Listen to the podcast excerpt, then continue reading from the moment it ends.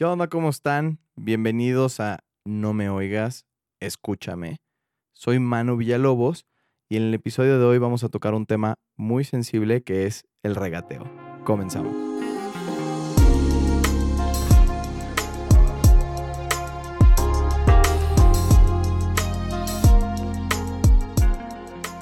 Todos en México conocemos lo que es regatear, pero les voy a dar la definición según la RAE. Según la RAE, regatear es debatir el precio de algo puesto en venta. Y algo que mucha gente confunde es que pensamos que regatear es lo mismo que negociar. Y no es lo mismo, inclusive tiene una definición distinta, igual según la RAE.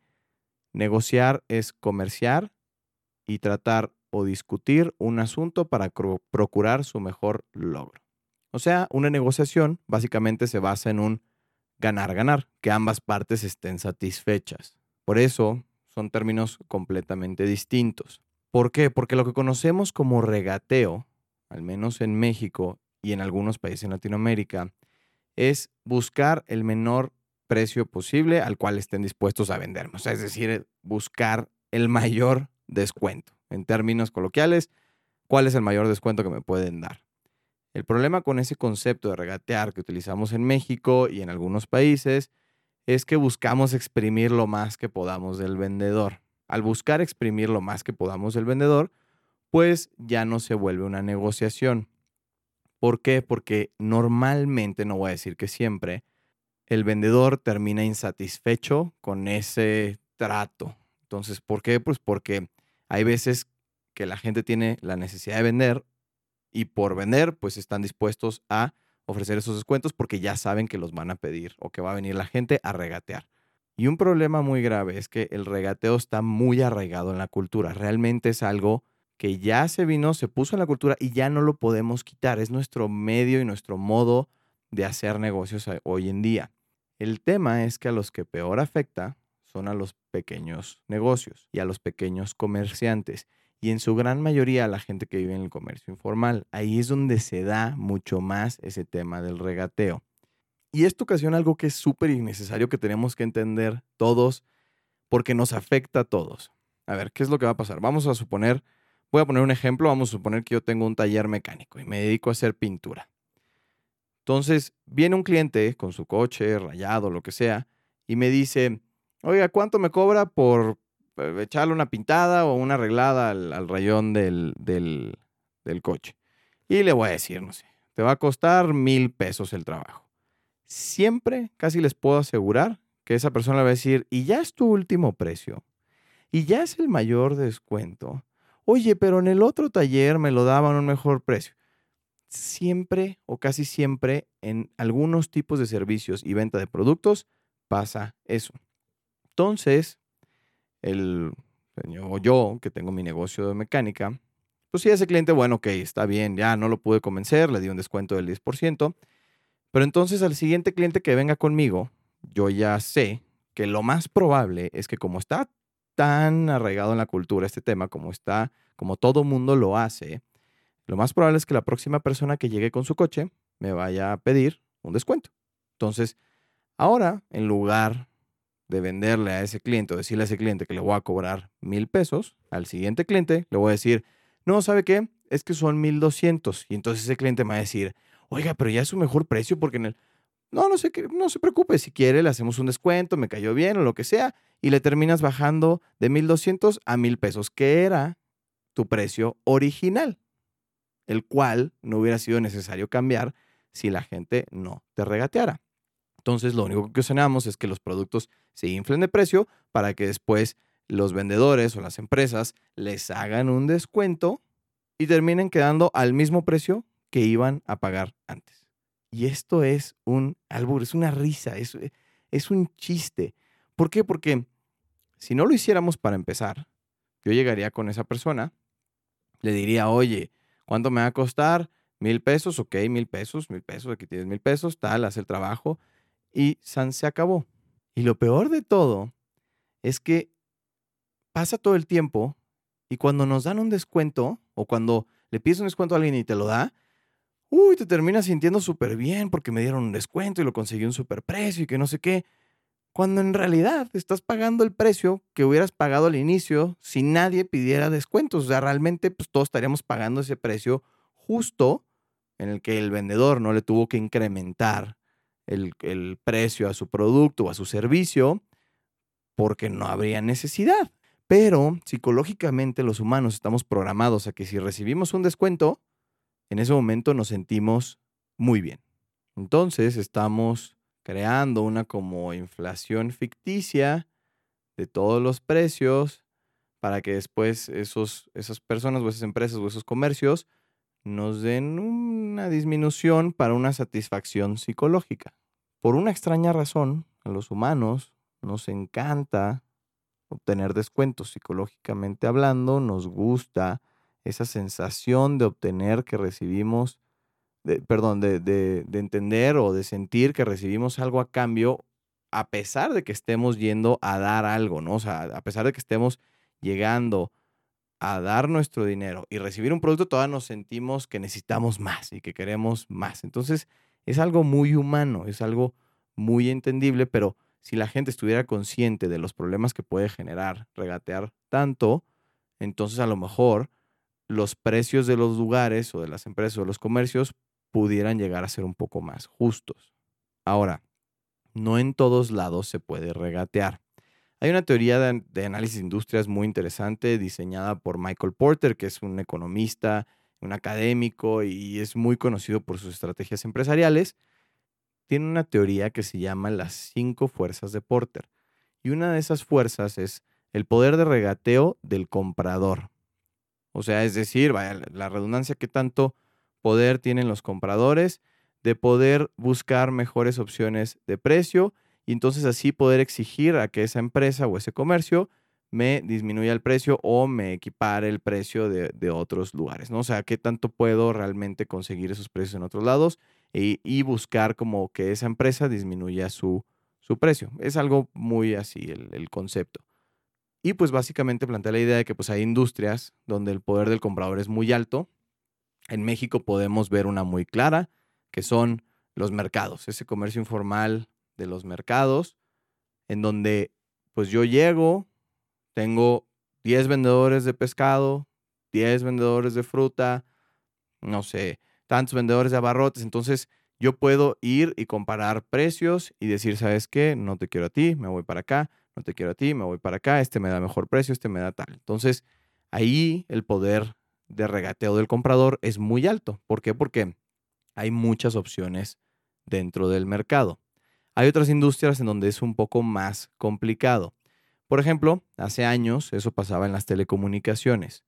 Vamos, no queremos decir marcas, pero había una empresa de telecomunicaciones que tenía un monopolio sobre las líneas telefónicas en México y entonces pues no había de otra. Tenías que comprarle esa empresa y tu poder de regateo era nulo. porque pues, oye, no quieres, pues no pagues y no tengas teléfono. Entonces, pero espérate, pues todos necesitamos teléfono. Bueno, pues es tu decisión. O pagas esto o no pagas esto. No tienes poder de regateo. Normalmente cuando hay prácticas monopólicas, también el consumidor pierde el poder de regateo. Es por eso que hay organismos de gobierno que buscan tumbar las prácticas monopólicas. Pero también hay industrias que aunque haya competencia, es muy complicado buscar un sustituto o es muy complicado moverte hacia ese sustituto. O sea, es decir, si tuvieras en, aquellos tiempos, no vamos a decir que hubiera dos empresas de telecomunicaciones y en ese momento te dijeran, sí, está bien, te puedes ir a otra empresa si no te gusta, no pagas esto, pero pues nos quedamos con tu línea de teléfono, tu número y pues tú vas y ya consigues otro número con otra compañía. Y antes, cambiar de número de teléfono era un dolor de cabeza, porque pues todo el mundo, tus familiares, tus amigos, todos tenían tu número de teléfono memorizado, anotado. Entonces, pues la comunicación era a través de ahí. No había, era muy difícil. Sí había otros métodos, pero era muy difícil comunicarse a través de otros métodos. Entonces, pues te tenías que aguantar con lo que tenías. O sea, te aguantabas y decías, pues bueno, ni modo, eso. ¿no? Entonces hay industrias que sí son muy complicadas para poder regatear. Ahora, no todo es malo con el regateo, digo, también es, es parte de la cultura, es algo muy interesante, también si no vienes de esta cultura, es algo que volteas a ver y dices, wow, o sea, qué, qué interesante todo esto que se está llevando a cabo. Pero sí tenemos que ser muy conscientes con todos esos pequeños comerciantes, pequeños negocios. ¿Por qué? Porque a veces los exprimen con la idea de que pueden dar los mismos precios que a lo mejor un gran, una gran cadena de supermercados. Y no siempre es posible. O sea, cuando tú eres una gran empresa, tú puedes comprar a precios muy bajos porque compras mayoreo. Y hay veces cuando eres un negocio tan pequeño, normalmente tus precios o tus, tus, sí, pues tus costos no son tan bajos, ¿no? tus, estos costos de compra de tus productos son bastante altos porque compras muy poco. Tus márgenes se van reduciendo muchos más. Entonces es probable que, vamos a decir, una persona que tiene un negocio chico, sus márgenes a lo mejor son del 10%, cuando una cadena grande pueden ser márgenes de dentro de su producto, ¿no? Quitando todo el tema de operación y demás, pero dentro de su producto pueden ser márgenes hasta del 20%. ¿Por qué? Porque ellos tienen mucho poder de negociación con sus proveedores. Pueden exprimir esos costos de compra de los insumos demasiado, cosa que negocios pequeños no pueden. Y quería terminar dejándoles unos tips o, o algo que se puede hacer, como cómo puedo evitar que me regateen. O sea, yo siendo un negocio, ¿cómo puedo buscar evitar la manera de que me regateen? Lo primero es que tienes que volver indispensable para la gente. O sea, tienes que ser, tienes que tener el mejor producto, tienes que tener el mejor servicio. ¿Para qué? Para que no haya necesidad de bajar el precio. O sea, si, si un cliente sabe que tú eres el mejor, no le va a importar pagar 15 pesos en lugar de 10, porque sabe que tú le vas a dar el mejor servicio, sabe que tú le vas a vender el mejor producto. Te tienes que volver indispensable.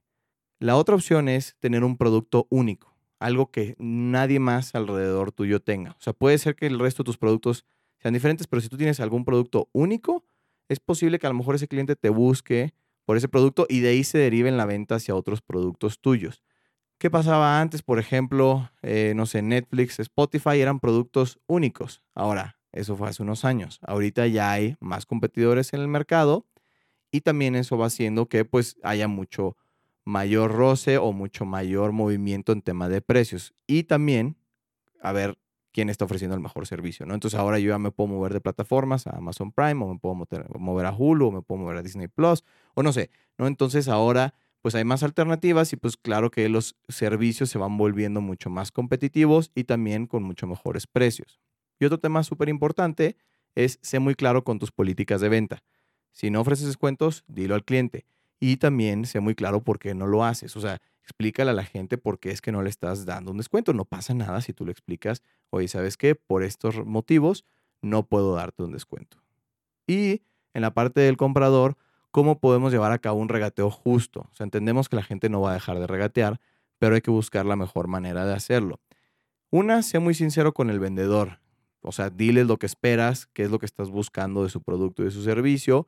Y también sé muy claro con tu presupuesto. Es muy importante que le digas, ¿sabes qué? Sí, me gusta, pero mi presupuesto es esto.